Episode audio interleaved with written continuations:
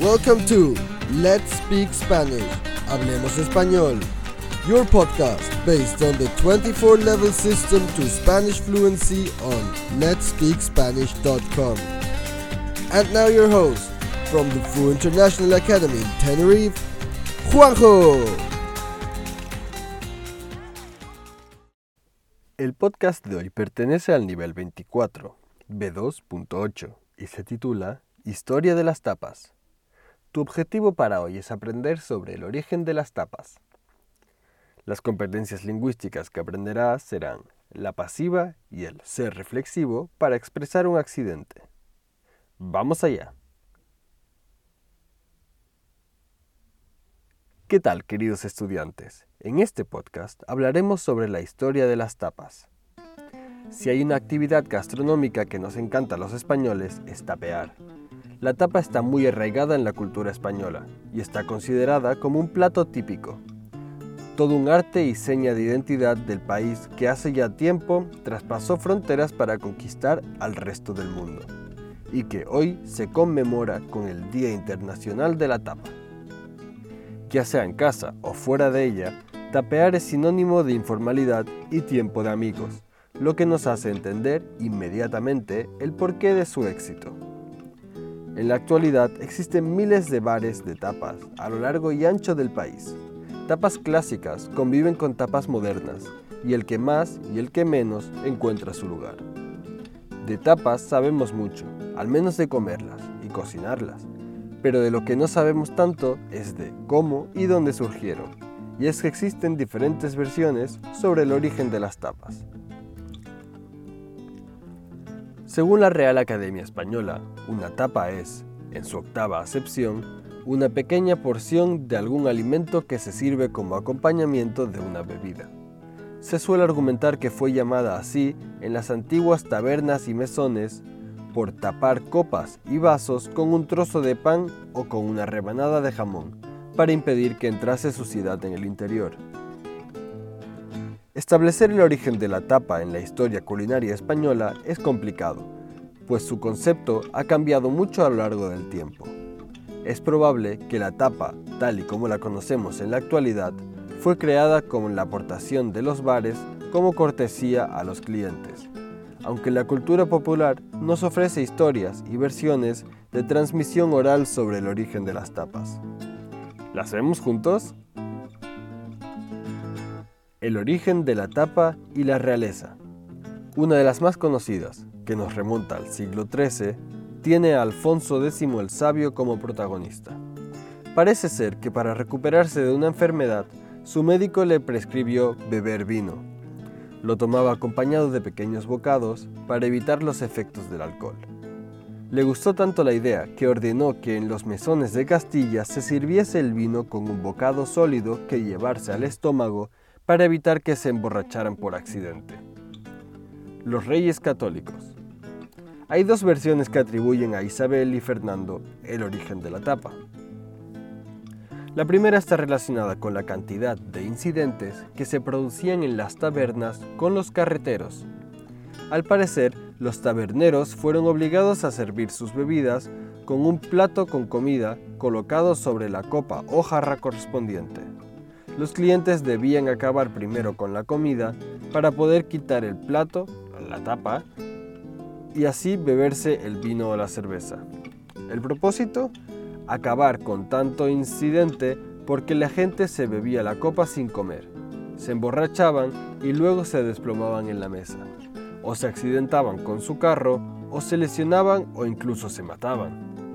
De esta manera, hacían que los carreteros salieran de las tabernas lo menos ebrios posible. La segunda cuenta que el término tapa fue acuñado así en un viaje de los reyes católicos a Cádiz. Estos prepararon en una taberna de San Fernando, por aquel entonces Isla de León, estos pararon en una taberna de San Fernando, por aquellos entonces la Isla de León, que estaba repleta de moscas, y el rey le pidió al tabernero que cubriese su vaso de vino con una loncha de algo que tuviese a mano para que no se le cayera ninguna mosca en su bebida. Resultó ser un pedazo de queso. Y aquí tiene su tapa, Majestad. la frase con la que acompañó el gesto.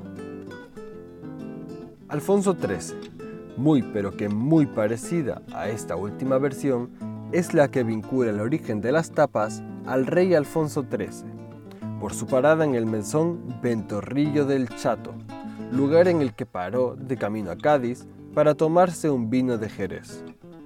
Estando sentado en la terraza, se levantó viento y al mesonero se le ocurrió cubrir el vaso con una loncha de jamón para evitar que el viento le depositara polvo o arena en su copa. Felipe II. La quinta versión sobre el origen de la tapa tiene relación con Felipe II Cuenta la leyenda que cuando el monarca visitaba las obras del monasterio del Escorial, paraba en las posadas y tabernas del camino, y los taberneros le esperaban con una jarra de vino cubierta por una gruesa loncha de jamón serrano para evitar que se ensuciase con polvo. Otras versiones. Libres de Reyes. Quién sabe si el verdadero origen de las tapas pudiera estar en los clubes privados de Sevilla, donde las clases pudientes pedían bebidas en los alrededores y éstas eran transportados en sus correspondientes vasos tapados con lonchas de jamón, lomo o queso. ¿Para qué? Pues para lo mismo que vemos en varias versiones anteriores, para que no les entrara polvo. La pasiva. Ser más participio, pasiva en proceso. La acción está vista en su desarrollo independientemente de que haya concluido o no. Se puede expresar el agente mediante la preposición por. Se suele argumentar que fue llamada así en las antiguas tabernas y mesones por tapar copas y vasos con un trozo de pan o con una rebanada de jamón. Fue creada con la aparición de los bares como cortesía a los clientes. Los taberneros fueron obligados a servir sus bebidas con un plato con comida colocado sobre la copa. El término tapa fue acuñado así en un viaje de los reyes católicos a Cádiz. Estar más participio, la pasiva de estado o resultado. La tapa está muy arraigada en la cultura española. La tapa está considerada como un producto típico. El uso del se reflexivo para expresar un accidente. Se utiliza la forma reflexiva con sujeto no animado para expresar un accidente o algo espontáneo. Ordenó que en los mesones de Castilla se sirviese el vino con un bocado sólido que llevarse al estómago para evitar que se emborracharan por accidente.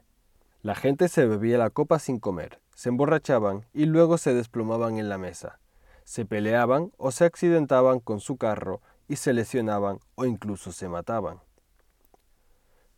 Se usa con los pronombres me, te, le, nos, os, les para indicar el causante involuntario del accidente. Se le ocurrió cubrir el vaso con una loncha de jamón para evitar que el viento le depositara polvo o arena dentro de la copa. Pidió al tabernero que cubriera su vaso de vino con una loncha de algo que tuviese a mano, para que no se le cayera ninguna mosca en su bebida. Ahora, escucho otra vez la locución.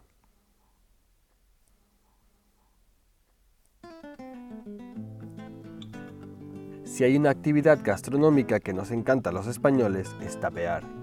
La tapa está muy arraigada en la cultura española y está considerada como un plato típico, todo un arte y seña de identidad del país que hace ya tiempo traspasó fronteras para conquistar al resto del mundo y que hoy se conmemora con el Día Internacional de la Tapa. Ya sea en casa o fuera de ella, tapear es sinónimo de informalidad y tiempo de amigos, lo que nos hace entender inmediatamente el porqué de su éxito. En la actualidad existen miles de bares de tapas a lo largo y ancho del país, Tapas clásicas conviven con tapas modernas y el que más y el que menos encuentra su lugar. De tapas sabemos mucho, al menos de comerlas y cocinarlas, pero de lo que no sabemos tanto es de cómo y dónde surgieron, y es que existen diferentes versiones sobre el origen de las tapas. Según la Real Academia Española, una tapa es, en su octava acepción, una pequeña porción de algún alimento que se sirve como acompañamiento de una bebida. Se suele argumentar que fue llamada así en las antiguas tabernas y mesones por tapar copas y vasos con un trozo de pan o con una rebanada de jamón, para impedir que entrase suciedad en el interior. Establecer el origen de la tapa en la historia culinaria española es complicado, pues su concepto ha cambiado mucho a lo largo del tiempo. Es probable que la tapa, tal y como la conocemos en la actualidad, fue creada con la aportación de los bares como cortesía a los clientes aunque la cultura popular nos ofrece historias y versiones de transmisión oral sobre el origen de las tapas. ¿Las vemos juntos? El origen de la tapa y la realeza. Una de las más conocidas, que nos remonta al siglo XIII, tiene a Alfonso X el Sabio como protagonista. Parece ser que para recuperarse de una enfermedad, su médico le prescribió beber vino, lo tomaba acompañado de pequeños bocados para evitar los efectos del alcohol. Le gustó tanto la idea que ordenó que en los mesones de Castilla se sirviese el vino con un bocado sólido que llevarse al estómago para evitar que se emborracharan por accidente. Los reyes católicos. Hay dos versiones que atribuyen a Isabel y Fernando el origen de la tapa. La primera está relacionada con la cantidad de incidentes que se producían en las tabernas con los carreteros. Al parecer, los taberneros fueron obligados a servir sus bebidas con un plato con comida colocado sobre la copa o jarra correspondiente. Los clientes debían acabar primero con la comida para poder quitar el plato, la tapa, y así beberse el vino o la cerveza. El propósito, acabar con tanto incidente porque la gente se bebía la copa sin comer, se emborrachaban y luego se desplomaban en la mesa, o se accidentaban con su carro, o se lesionaban o incluso se mataban. De esta manera hacían que los carreteros salieran de las tabernas lo menos ebrios posible.